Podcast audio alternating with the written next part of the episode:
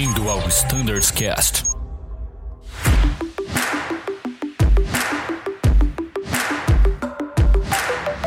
Fala pessoal, sejam todos muito bem-vindos ao Standards Cast da frota ATR. Meu nome é Thiago Biesdorf, faço parte da equipe de Flight Standards e hoje estou aqui né, para falar de um assunto que já virou tradição aqui no Standards Cast. A gente veio falar de mais um ciclo de treinamento que se inicia, ciclo bravo que inicia agora a partir de, de dezembro. A gente já tem os primeiros treinamentos.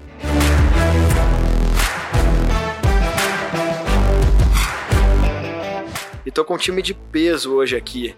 Minha direita aqui, comandante Rodrigo Arana. Fala, Arana. É, o time de peso começou comigo, né, gente? Mas é isso aí, vocês me conhecem já. Eu tô aqui para colaborar aqui no. Eu achei que você Não, né? emagreceu. Obrigado, né? But no. É, but no. Mas é assim, gente, estamos aqui para colaborar. Legal, vamos mais uma ali. E hoje a presença inédita aqui do nosso instrutor de solo, Cassiano. Seja bem-vindo, Cassiano. Fala Thiago, fala Arana, fala Lemi, boa tarde. Obrigado pela oportunidade. Vamos tentar compartilhar um pouco de experiência e aprender também hoje. E mais uma vez aqui passando todo o seu conhecimento, o comandante Vitor Lemi. Fala, Lemi. Opa, tudo bem, pessoal? Obrigado pela presença novamente. É muito bom estar aqui. É bom, bom sair da mesa ali em cima da DM e conversar com vocês, gravando um podcast. Então tá, pessoal, vamos direto ao nosso assunto, vamos começar abordando as atas, né, as peculiaridades de cada ata, que a gente tem situações importantes, né, que são abordadas é, nesse ciclo de treinamento. Então vamos começar falando direto do sistema é, de flap.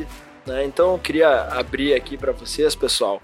A gente tem é, possíveis falhas que podem ocorrer nesse sistema, falhas que nem sempre a gente está é, totalmente familiarizados. Então, o que, que a gente pode encontrar de falha no sistema de flap? O que, que é importante os pilotos observarem em relação a esse sistema? Não, eu posso iniciar a conversa, depois eu gostaria que todos complementassem.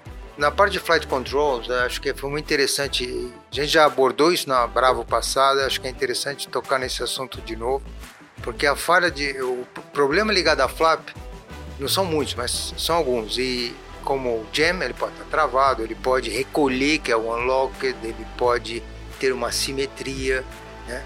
E ele pode ter problema também no próprio controle do flap. E é, é interessante o, o, o piloto ele saber reconhecer isso saber reconhecer, por exemplo, vou dar um exemplo. Se ele tiver um unlocked, é uma mensagem, é um auto warning. E, e, e o, unlocked ele, ele envolve um memory items, e por, por, por simples razão que, que recolheu flap, lógico, porque se eu estou antes da V1 vou abortar, mas se eu tiver depois da V1, ah, ele vai apontar automaticamente novas velocidades no speed tape para saber, saber onde vai rodar. Se eu estou na aproximação final, tiver um unlock. E é muito interessante porque o, o, esse tipo de pane, de flap, a gente olha lá no indicador de flap, na DU3, ele tem, tem cores diferentes, cores específicas. Então é, é, é importante abordar isso no treinamento para o piloto já ter esse conhecimento na roda. É, uma coisa só complementando, uma coisa interessante assim, é, as panes de flap elas vão, digamos, refletir em sensações. Então, quando o aviador estiver comandando o flap antes mesmo dele dar o alerta no, no FWS lá de Flat Jam, por exemplo, ele pode sentir um roll. Opa, alguma coisa diferente aconteceu. Ou simplesmente ele pode sentir que ao comandar o flap, ele não tem aquela sensação de balloon up que tem quando a gente coloca o flap e tem que dar até um pitch down quando a gente está no ILS. Essa é a primeira dica, né? O cara tá com a É, consciência situacional elevada que é- vai refletir em alguma coisa de sensação da, da própria. Como, como a avião vai se comportamentar. Isso que é interessante. E acho que pegando o gancho também, até falando um pouquinho da direita, né? A coordenação de cabine em qualquer pane de fly control ela é muito importante, porque você vai começar a falar em limitação de velocidade, você não sabe exatamente a superfície de comando que travou, como ela travou. Então acho que os dois estarem se comunicando o tempo inteiro, e principalmente para as tripulações com baixa experiência, né, que pode acontecer, abordar no briefing, principalmente do unlocked, que é no momento sensível, pode acontecer na decolagem também. né? Então para estar todo mundo bem afiado e bem alinhado como agir. Exatamente. E um ponto que eu acho muito interessante né, dessas falhas, é, que às vezes não é tão lógico, né, a execução completa do procedimento de check system, né, a gente abordar todos os pontos. Então abro para vocês aqui qual a diferença que o check system bem feito nessa pane aqui pode implicar no nosso gerenciamento. Uma das falhas que o Levi comentou é a falha do comando da alavanca, né, que é o flap lever computer, ele que cuida disso. Ele, como todo sistema elétrico, toda vez que a gente tem uma falha que envolva um componente elétrico, uma das coisas que a gente tem que observar com muito cuidado é o circuit breaker. Ele pode te salvar nessa daí. Então, tem que estar atento a esse tipo de coisa no, no CSC. E o circuit breaker é super importante. Acho que é um salva-vidas interessante. É excelente.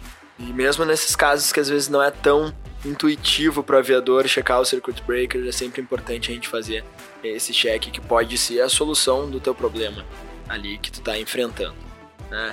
E dando continuidade às nossas atas aqui, passando para ata de pneumatics, né? Uma falha que é, é legal a gente abordar aqui do ciclo é, Bravo são falhas relacionadas ao sistema de airframe air bleed.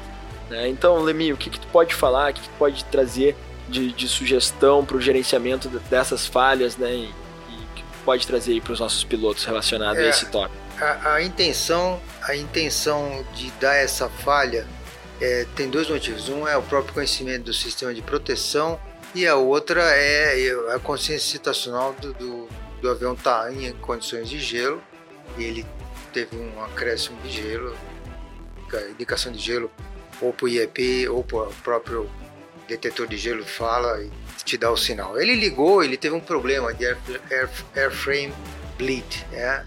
foi dar um fault lá. O interessante é que o próprio checklist eletrônico ele vai te, uh, te conduzir a um procedimento em que você vai descobrir que o problema foi ou devido a um vazamento, dizer, o sistema boot não está em plano, ou é um problema de alta temperatura da bleed do motor. Então, fazendo o procedimento que o checklist uh, te orienta, você vai ter assim de conclusão: opa, eu tenho o, o boot, mas eu tenho que desligar o de-ice do motor que o bicho está sendo quente pra caramba. Tá? Ou eu não tenho boot, tenho um vazamento. Então, isso é interessante. É lógico, é importante lembrar também que você está fazendo esse checklist, aqui eu digo pilot monitor, que está fazendo esse checklist e está prestando atenção, é lógico que você não vai ficar lá em condições de gelo, você tem que se livrar daquilo. Né? Às vezes você não consegue livrar daquilo por algum motivo. Então faz o checklist ao mesmo tempo procurando sair daquelas condições. Isso é muito interessante porque também se for uma situação, por exemplo, veja só, aí eu pergunto, o que você prefere ter? É uma alta temperatura ou você não quer ter boot? Depende da condição meteorológica. Porque se eu, vamos supor, se eu, se eu tiver alta temperatura, tem que desligar o engine de ice. Se eu desligar o engine de ice, começa a formar gelo. Entendeu? É muito interessante. É, é uma coisa assim de tomada de. É, é, é, uma, é, um, é um treinamento de competência. Tomar decisão, consciência situacional, conhecimento. É muito interessante. O legal dessa Bravo é que se a gente parar para pensar como ela foi desenhada, ela está vinculada muito a isso aí essa parte de competência. As panes, elas não são, digamos assim, muito complexas, né? Ou de que requeram uma habilidade mecânica muito intensa. Mas a, a tratativa que a gente é. vai dar na falha, acho que a maravilha da RST Bravo, ela tá aí. Porque a falha vai acontecer, é uma falha entre aspas simples, mas numa condição de gelo. É, é uma falha entre aspas simples, que é um flap jam, mas numa condição talvez logo após a decolagem, onde eu vou ter que pensar se eu vou, se eu volto. Ok, eu vou, mas como que eu vou? Como que eu calculo o combustível? Como que eu calculo meu teto? Então tudo isso vai envolver a, o trabalho, como você falou, né? Esses soft skills. Acho que é isso que vai trabalhar nessa Bravo também. É verdade, é verdade. Por exemplo, dá uma olhada naquela situação em que eu vou ter um assunto do flap, que eu perco o controle do flap, que o cara descobre um circuit break. Ele falou, não, eu vou colocar o circuit break para dentro, e porque eu acho que é importante, ele recolhe o flap, ok. E aí ele recolhe o flap e ele está indo para um destino, vamos supor que é, na vida real, né? Um destino que tem uma pista curta. Será que ele não pensa, pô, será que pode acontecer isso de novo? Pode saltar o circuit break de novo? Pode, ao dar o flap 15, ou seja, não consigo dar o flap 15. Né? Então acho que ele também tem que, é, a gente tem que treinar o cara a pensar um pouco à frente, assim, ó. Se ele colocou para dentro e recolheu o flap, vale a pena continuar ou não? Bom, depende do destino, né? É, tá, é a maravilha da SRST, eu acho que ela tá aí, ela tá é. tá nesses detalhes aí. Falando de flap, será que uh, vocês conseguem, eu que não vou avião infelizmente, mas eu faço voo de observador e já verifiquei isso. Dá para olhar os indicadores de flap pintados, aquelas linhas pintadas? Até Da- dá. do sim, cockpit? cara. Dá, dá sim. dá pra Sem muita Dá precisão, mas dá. Dá, dá pra. Me fotografaram, eu fotografei também. eu- Dá pra. Sabe por que eu pergunto isso? dia, dá pra ver se Porque, porque uma vez no simulador, assim, eu, não, o comissário, poderia ver se tá o flap 15? Eu falei, "Pô, será que o comissário sabe o que é aquilo?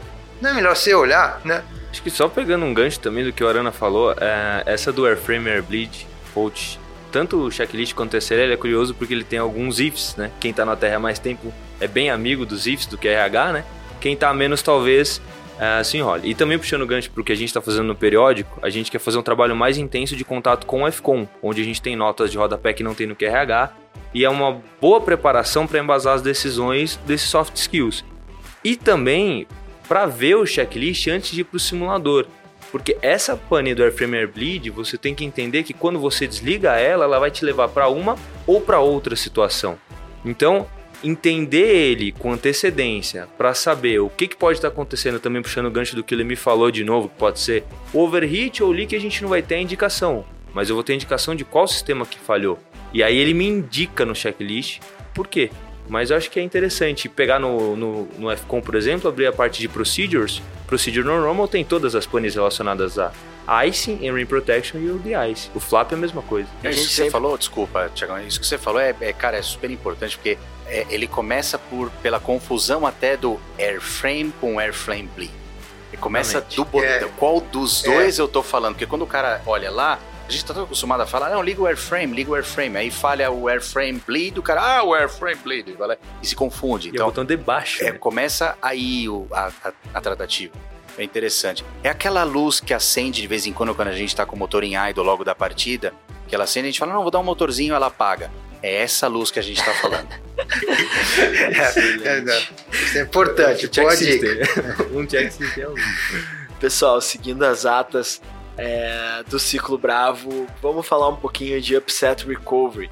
É, essa manobra, né? Essas manobras que a gente pode ter várias situações aqui que, é, na minha opinião, são essenciais para os pilotos praticarem, porque a gente também tem que pensar um pouco quais situações que podem nos deixar numa situação em que eu tenho que exe- executar uma manobra de Upset Recovery, né?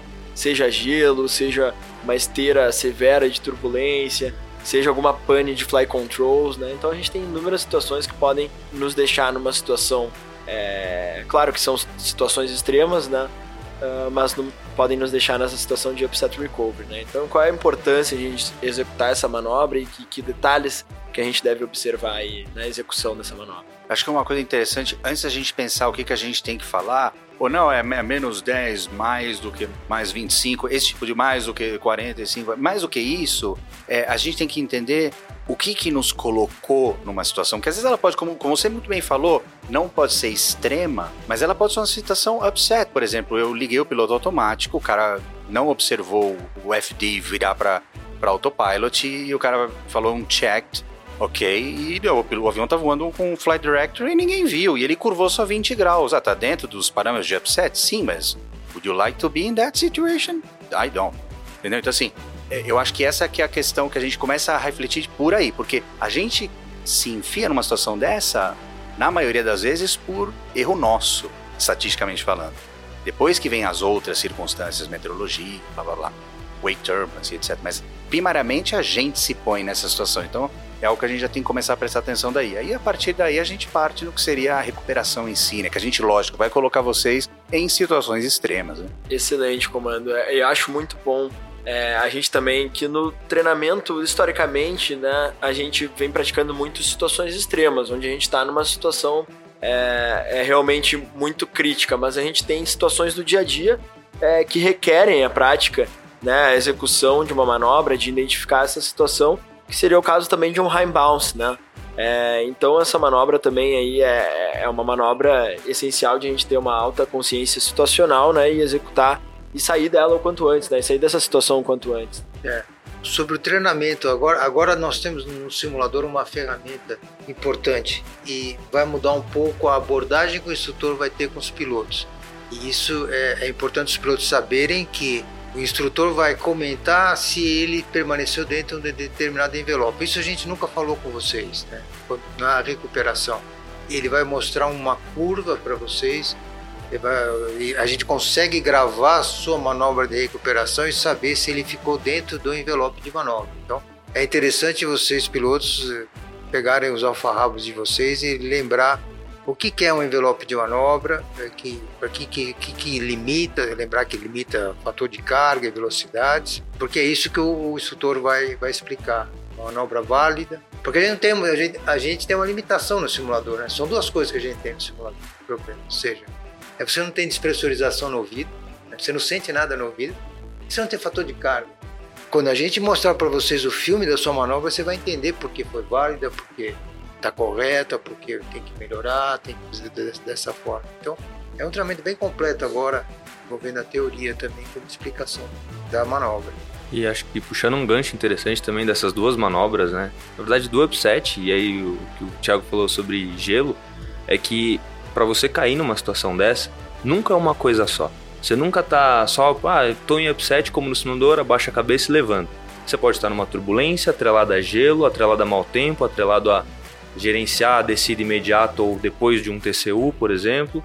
Ah, então, eu acho importante também trazer para o simulador e para a rota a priorização das ações que você vai fazer, que é o Voa, Navega, Comunica. Então, assim, no simulador, vamos treinar o upset puramente e a calma nas ações, né?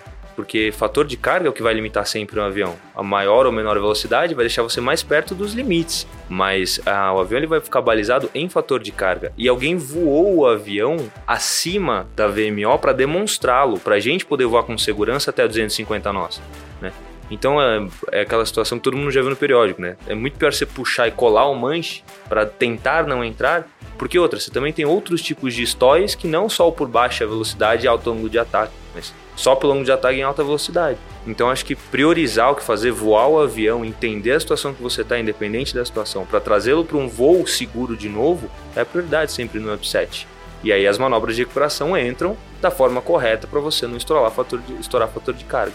Isso aí que você comentou é fundamental, que a gente tem um certo receio de, ao ouvir o, o alerta de alta velocidade, se assustar. Lógico, ele está lá para te alertar, que, ah, entre aspas, é te assustar. Mas nessa recuperação, a gente pode penetrar dentro da velocidade. Penetra, ultrapassa os 250 nós, porque como você muito bem falou, é muito mais importante você não exceder o fator carga do que você penetrar na alta velocidade. O avião foi demonstrado para isso. Né? Lógico, não é porque quer dizer que vocês a gente está dizendo isso que vocês podem voar com 280 nós. O avião foi demonstrado até 300 nós, a gente sabe disso, mas não é para fazer isso. Mas numa manobra de upset, se for necessário penetrar 250, 260, façam isso de maneira a tornar a manobra mais suave. Os instrutores vão explicar isso para vocês, que é difícil, como o Lemi muito bem disse, é difícil traduzir força G num ambiente que não não tem a força G. Traduzir o que é uma despressurização lenta ou descompressiva, num ambiente a gente não sofre da consequência disso. Então, a gente vai transformar tudo isso em forma visual para vocês. Uma razão que sobe o EADI, uma sensação de quanta força você coloca no manche, etc. A gente vai tentar traduzir dessa forma. Eu acho que esse treinamento ele é diferente, nunca foi feito. Eu, eu particularmente gostei bastante da ferramenta, eu acho que vocês vão gostar também. Excelente. Pessoal, dando continuidade, a gente também tem a manobra de stall. Tá? E o que, que eu gosto sempre de falar dessa manobra e também novamente abro para vocês quando que a gente executa essa manobra, né? Quando que o aviador deve tomar a ação de executar os stall memory items? Bom, eu falar um pouquinho de stall. Uh, até presente momento a gente sempre treinou stall, é, o, um treinamento de uh, evitar que, que ocorra o stall, approach de stall, ou seja, primeiro o sinal de buffet, primeiro sinal do shaker, você faz os memory items, respectivo, ou com flap zero ou com outro flap. Né? Mas agora vai ser um pouco diferente, porque há necessidade que o piloto saiba recuperar após o full stall. Então, esse conceito é novo e, a gente vai abordar. O que é full stall? É o push. Né? Eh, a gente tem um contato bem grande, sempre teve, com o safety. O safety nos orienta em função de alguns eventos que aconteceram na rota e que a gente vai ajustar o treinamento para que todo o grupo de pilotos uh, tenha uma boa noção naquela situação. Exemplo, na perna do vento, que é uma situação, fazer uma curva base. Sabe aquele problema de pele curta que você fica procurando a pista e puxa o manche? É história. Então é história. Então é uma situação. Outra, outra situação interessante é no, na, na, aproximação final. Porque qual a confusão? Na hora que estola, o cara quer arremeter. Você imagina arremeter 15, você estola mais ainda. Ou seja, você tem que recuperar do stall para depois. O que, que é recuperar do stall? Quando a velocidade indicada, ultrapassar o VMINOPS ou a VRF.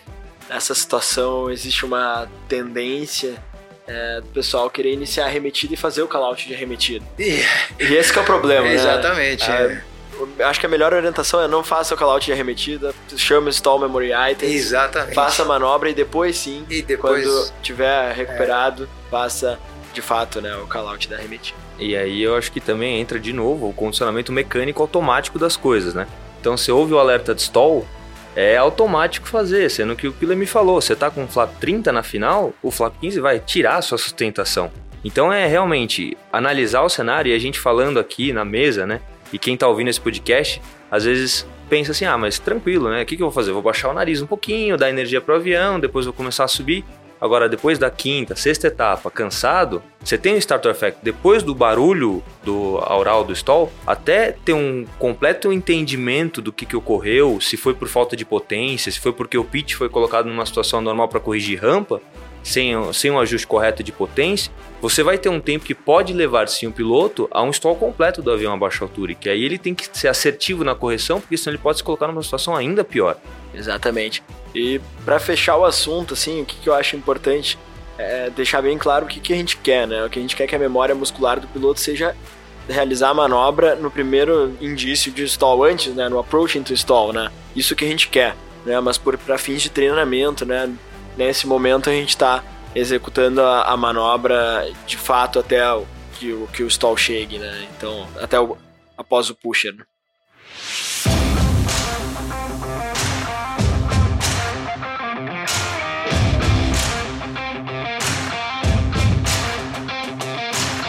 Então, pessoal, dando continuidade, a gente uh, tem mais uma manobra aqui que também, de forma recorrente, é exigência nos nossos treinamentos, né? Mas vamos falar aqui do que, que não é óbvio. Então, vamos falar de wind shear. Fala aí, Arana, o que, que a gente pode falar de wind shear que não é óbvio, que não, não é sempre abordado, não é sempre destacado? Ah, eu, acho que assim, a, gente tem que pensar quando a gente tá. A gente vai entrar agora no verão, né? Mas é lógico evidentemente, ele não acontece só no verão, acontece também é, no inverno com aproximações de frente fria. Ou até com um tipo de wind shear que não é muito comum, que são essas inversões de fluxo de vento a baixa altura, né? Que acontecem, por exemplo, em Florianópolis. A gente teve dois ou três, se não me falar, eventos recentes com relação a isso. O turbilhonamento do, do vento, que quando quem está pousando na 14, o vento vem da direita, ou da 32 com quem vem da esquerda. Mas fundamentalmente quem está na 14, operando com vento de direita, basicamente no pré-frontal, é, acontece com céu claro, etc. São condições que são de wind shear, é, mas não wind shear convectiva, que são, digamos, as mais perigosas. Quem lembra do, do acidente lá da da Emirates lá em Dubai. Quem voa naquela região sabe que é muito comum você ter alerta de wind shear no Metari, etc., em função da, da variação de, de vento, né, de intensidade e direção a baixa altura. Mas a, as convectivas são as mais, digamos, catastróficas, né? A gente tem que ficar atento a isso. E acho que o primeiro sinal é não, não decola. Não tem um receio de atrasar, gente. Ninguém vai cobrar vocês se vocês atrasarem o voo, se vocês optarem por segurar o embarque. Jamais. o telefone não vai tocar. Eu não vou ligar, pelo menos. Assim, duvido que o Bruno também. Então, assim, a preocupação, a primeira é essa. E depois a gente pode começar a dar o tratamento que a gente dá pelo, pelo SOP, né, Cassiano? O que, que você acha? É, eu acho que é importante ressaltar esse ponto que o shear, ele pode não estar tá só atrelado à meteorologia sobre o aeroporto ou tá dentro. Um, lembrar que um CB muito próximo ao aeroporto, que ainda não chegou, aquele famoso, ah, o CB tá na outra cabeceira, então vamos prosseguir essa situação pode sim causar um entir pelo deslocamento do vento e a uma distância que pode ser pouco comum para nós aviadores, né? Então, e aí sempre que tiver, gente, a, a suspeita ou a ocorrência real de um entir, da mesma forma que o Thiago muito bem falou do, do stall, aplicar a manobra na forma mais breve possível para não entrar na, na condição, né? É o que a gente brinca de vez em quando, cara, não testem o alerta das aeronaves novas, não entrem na condição, né? Então é basicamente não mexer na configuração, acelerando os motores até ramp. E aí entra um ponto curioso que sempre que eu acelero para ramp, eu tenho que ter power management em takeoff. Então, de novo, entra a coordenação de cabine para eu preservar os motores e conseguir de fato desfrutar da potência máxima que a aeronave dispõe. Né? Então, aí nesse caso, eu não vou ter uma perda de sustentação causada por um recolhimento de flap de novo na manobra de remetida. E o trem de pouso dizem que é para absorver eventuais impactos, né? Mas pode acontecer dele ser próximo da pista. E aí de fato está previsto você tocar e arremeter numa situação dessa. Então você vai ficar protegido nessa condição. E uma coisa interessante, é, uma das coisas que vocês fazem sempre muito bem, eu vejo no simulador, sempre vi, é a manutenção do pitch 10, né, que é uma referência. Mas, ó, eu acabei de dizer, ele é uma referência. Então, assim, o que é o pitch 10? O pitch 10 é aquele pitch que vai distanciar o, av o avião com relação ao stall e vai distanciar o avião com relação a estourar uma velocidade de flap ou uma, uma VMO, uma MMO, raramente, mas uma VMO com mais frequência. Então, assim, esse é o pitch inicial.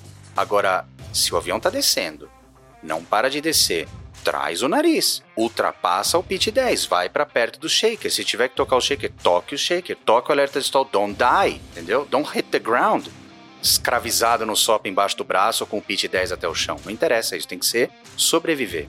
Então tem algumas situações de, no simulador que a gente coloca, né? O Lemin adora elas, ele sempre põe na SIG pra gente aplicar para vocês, que elas são bem severas na, na, aproximação final, que se o cara não voa o pitch acima de 10 e a velocidade muito baixa, ele não, ele não completa a manobra.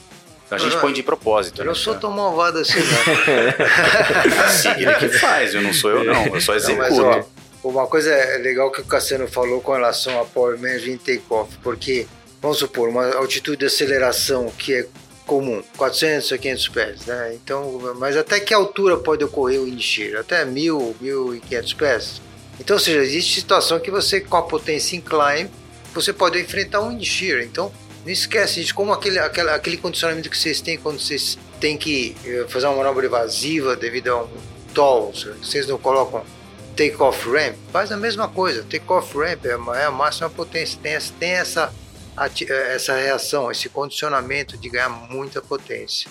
E outra coisa que eu queria lembrar é o seguinte: por favor, na hora que vocês estiverem lá batalhando com pilot flying, a situação do wind shear, use as duas mãos, use as duas mãos no manche. É mais fácil, é mais fácil. O motor fica com. Você sabe o Cassiano o que é PM? É pilot e motor não é monitor. não é? Não. É verdade, ele que é o responsável pelo motor. É, eu acho que também é interessante puxar algum gancho que o Arana trouxe, que é assim, é aquela coisa de morrer com um sopo embaixo do braço. A gente tem coisas escritas para serem respeitadas, porque são guias da nossa operação. Mas, por exemplo, você teve um wind shear, aí aplicou potência ramp, colocou firewall nos motores, porque a aeronave continua descendo, certo. tá a baixa altura, você tá puxando o pitch, a aeronave não vem. E aí eu vi que eu tô estourando o limitation de tempo do motor.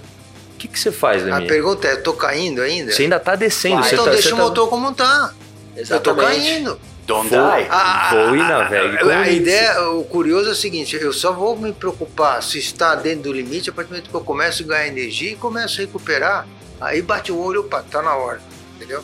Deixa o motor onde tá, no caso do firewall no teu exemplo, enquanto estiver caindo. Exatamente. É, seguindo essa linha, acho que vocês abordaram muito bem essa linha de é, fly. Primeira coisa, fly. É. É, e depois, livrou, livrou a situação. Aí sim a gente vai avaliar se excedemos parâmetros ou não, se vamos dar continuidade ao voo ou não e retornar. Né? Então, é, primeiro de tudo, voo aí que a gente já se livra. É, é isso. Quem fez simulador comigo sabe. Na, quando eu tô com o PowerPoint aberto, naquela parte de Fly, Navigate, Communicate, eu sempre, eu sempre digo Fly equals to survive. Eu sempre falo isso aí. E é isso aí. Fly, you have to fly. Então, depois a gente olha o resto. E acho que só um ganchinho que também não é da, da sessão a princípio, né? Mas é que o wind também ele pode ocorrer no solo durante uma corrida de decolagem, por pode, exemplo. Então, é, lembrem-se que nos indícios de wind principalmente no AFCON, ele fala com muita clareza lá, de novo nos procedures, a, sobre a não aceleração normal da aeronave. E aí alguns gatilhos que a gente também tem que ter em mente. Poxa, tô chegando na marca de mil da cabeceira oposta e tô muito longe de rodar. É, ou a velocidade não acelerou nada, ou eu não iniciei uma rejeição ainda, entendam que a gente já está chegando num ponto crítico da pista e que uma decisão deve ser tomada. Então, assim, avaliar se a aeronave está acelerando de forma convencional, de forma esperada, e se ela não acelerou, realmente ter uma sinergia, especialmente do comandante, né, que vai estar tá de flying até 70 nós, de decidir ou não abortar essa decolagem por um possível mentir. Então, não foi atrasado o voo, encontrou-se uma situação inesperada durante a decolagem, é, de mau tempo, uma meteorologia diversa, até não com chuva, mas com bastante vento. Avaliem, cara, a aeronave não está acelerando, tá estranho, eu estou numa pista que pode não ser tão longa, também considerem se realmente vale prosseguir nessa decolagem ou não, porque eu posso encontrar um wind mais severo depois de sair do chão. Mas só um Excelente, Catiano, muito bom. Pessoal, e avançando aqui para a ata de combustível, a ata fuel, né, a gente pode ter a condição de fuel abnormal temperature em razão de uma de uma falha do nosso sistema de fuel heater. Né? Então, é, o que, que, isso pode é, implicar no nosso voo? O que, que isso pode. Né? Qual, qual, é a melhor forma de a gente gerenciar essa situação aí? Quais situações que a gente pode encontrar na operação? Bom, é, é interessante esse assunto porque, porque quem aquece o combustível, né? Quer dizer, o combustível troca calor com quem? Você troca calor com quem, Cassiano? Não quero saber, mas o combustível troca com óleo. Vamos deixar isso é, de fora. É, vamos deixar, vamos falar só do combustível do óleo. É um casal que eles se trocam calor. Só que essa troca de calor pode ser séria. Ou seja, o combustível não só por uma questão atmosférica, eu estou num lugar muito quente, que agora a gente logo, logo começa a operação Amazônia. Vamos supor que existe um problema no trocador de calor que deixa o combustível mais quente. Qual é o problema do combustível quente? Vai explodir? Não cai a pressão máxima de vapor, começa a formar bolinhas, começa a ter problema. Então é isso que ele fala assim, cara, não dê manetada, porque vai apagar esse motor. Então a gente dá uma situação tal que na decolagem, durante ou após o voo, o instrutor vai escolher.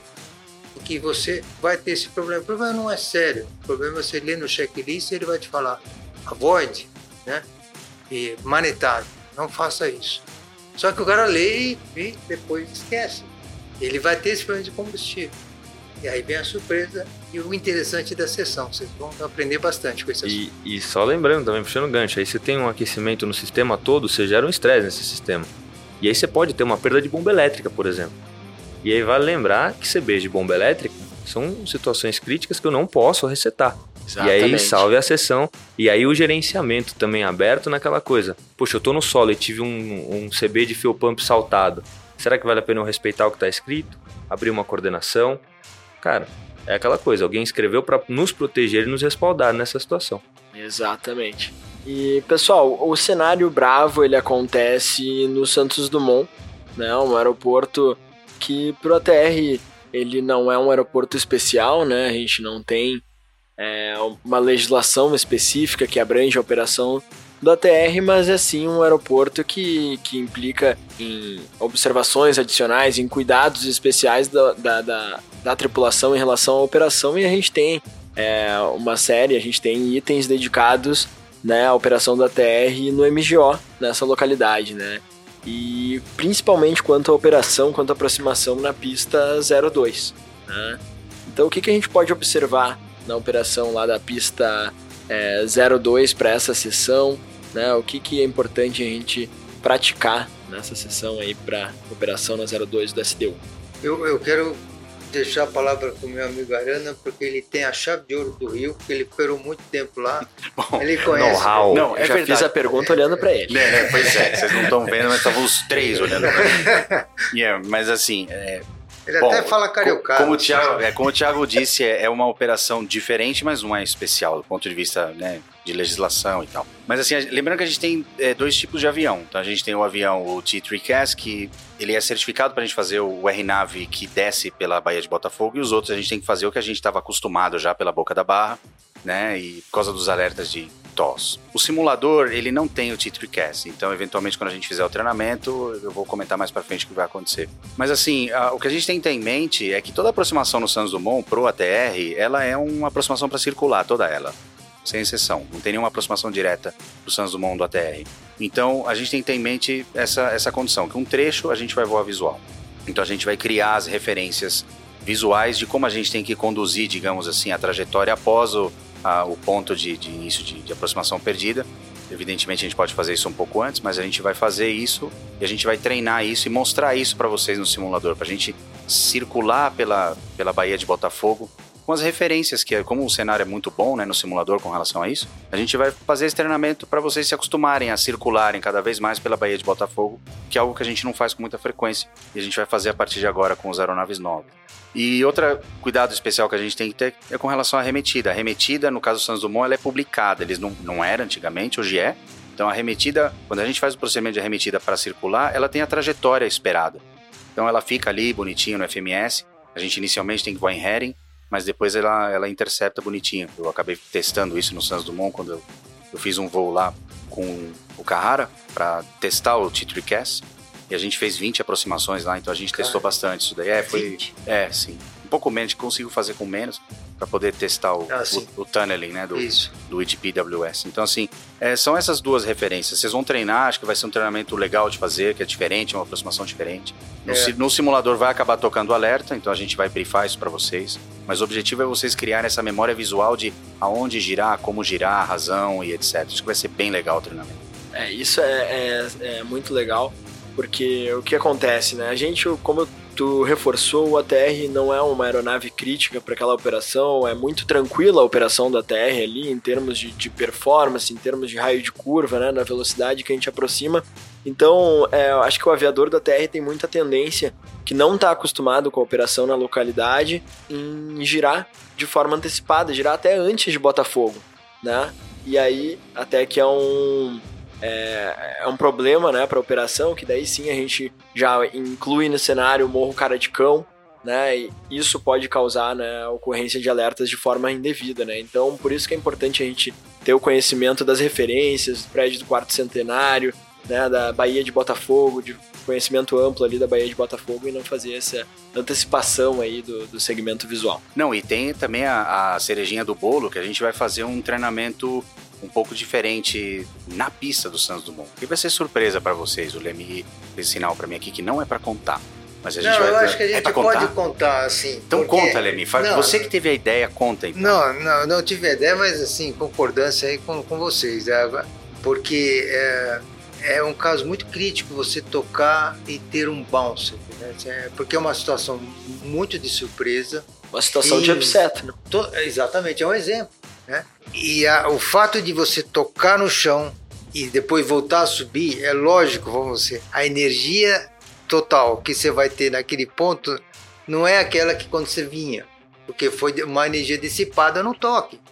O que eu quero dizer é o seguinte: a energia cinética sua é baixa. Primeiro condicionamento do piloto é ele tem que arremeter.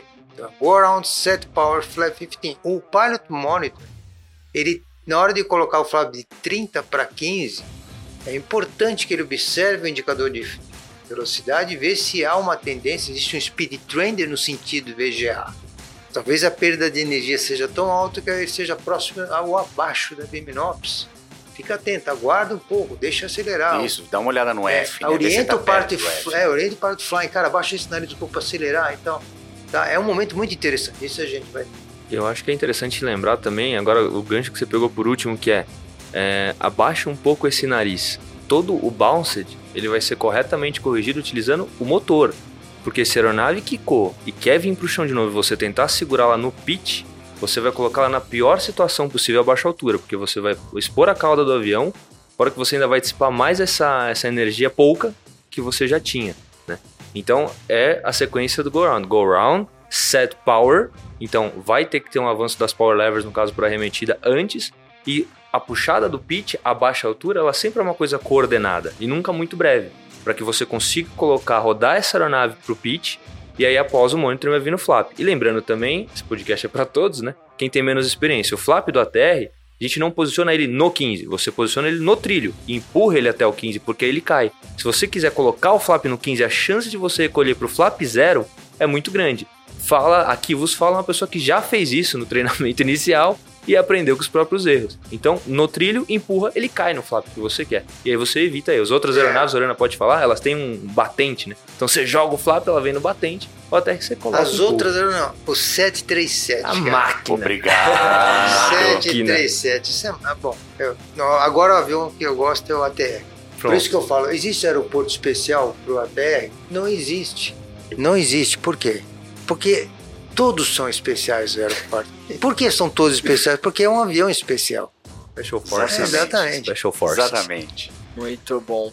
É, e a questão do high bounce, é a questão para a gente ter a, a- a recuperação o mais breve possível, a gente identificar o quanto antes e tomar a decisão pela arremetida que a gente tem que tomar, né? Tem. Até no Santos Dumont é muito óbvio a decisão pela arremetida, porque a gente não tem muita margem, mas quando essa, isso ocorre é, em outras pistas, por exemplo, a Campinas, Confins, que a gente tem uma pista longa, a gente pode ter a tendência do aviador querer voltar é, tentar recuperar o pouso, né? E o que é totalmente perigoso, a gente pode se encontrar na situação aí que o Cassiano muito bem descreveu. Eu queria comentar rapidinho sobre o que você falou, Arana, que é importante, sobre o Santos Dumont.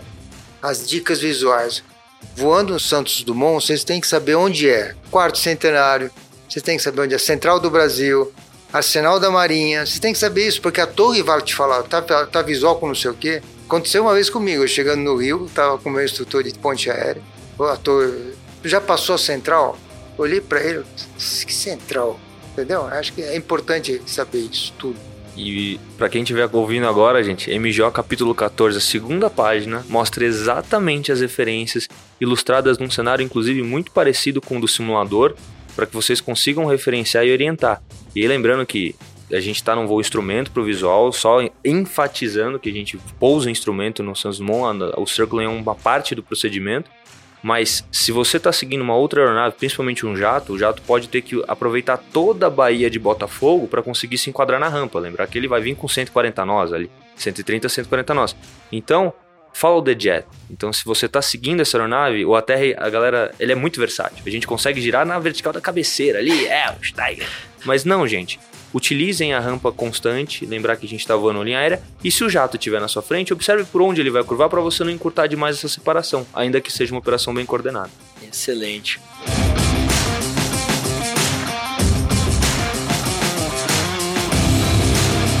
Bom, pessoal, então, quando eu falei que eu estava muito bem acompanhado aqui com o time de peso, eu não estava mentindo, vocês puderam observar. A gente encerra por aqui. Queria agradecer a presença de todos e passar para os agradecimentos finais. Então agora eu vou inverter a ordem, vou começar aqui pelo Lemi. Tiago, obrigado mais uma vez por me convidar a participar. É sempre interessante, divertido e um abraço a todos. Cassiano. Gente, muito obrigado aos dois por compartilhar a experiência, o Biasdorf também. E contem sempre conosco aí também na instrução, nós estamos sempre disponíveis, não fiquem com as dúvidas. Venham, tirem as dúvidas. Comandante Arana. É isso aí, gente. Não tenho nada demais para dizer. Eu gosto, eu gosto demais de participar disso aqui. Mesmo agora estando na gerência, eu tô enfiado no treinamento também, porque algo que eu gosto é, é paixão para mim. Então eu vou continuar perto de vocês nesse sentido também. Como o Cassiano falou, contem com a gente para absolutamente tudo e mandem mensagens, dúvidas, sugestões. A gente aqui é coração aberto para fazer o que o melhor para vocês. Esse é o nosso objetivo final.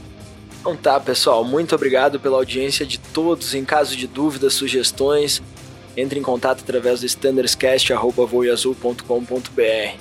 Grande abraço a todos, valeu!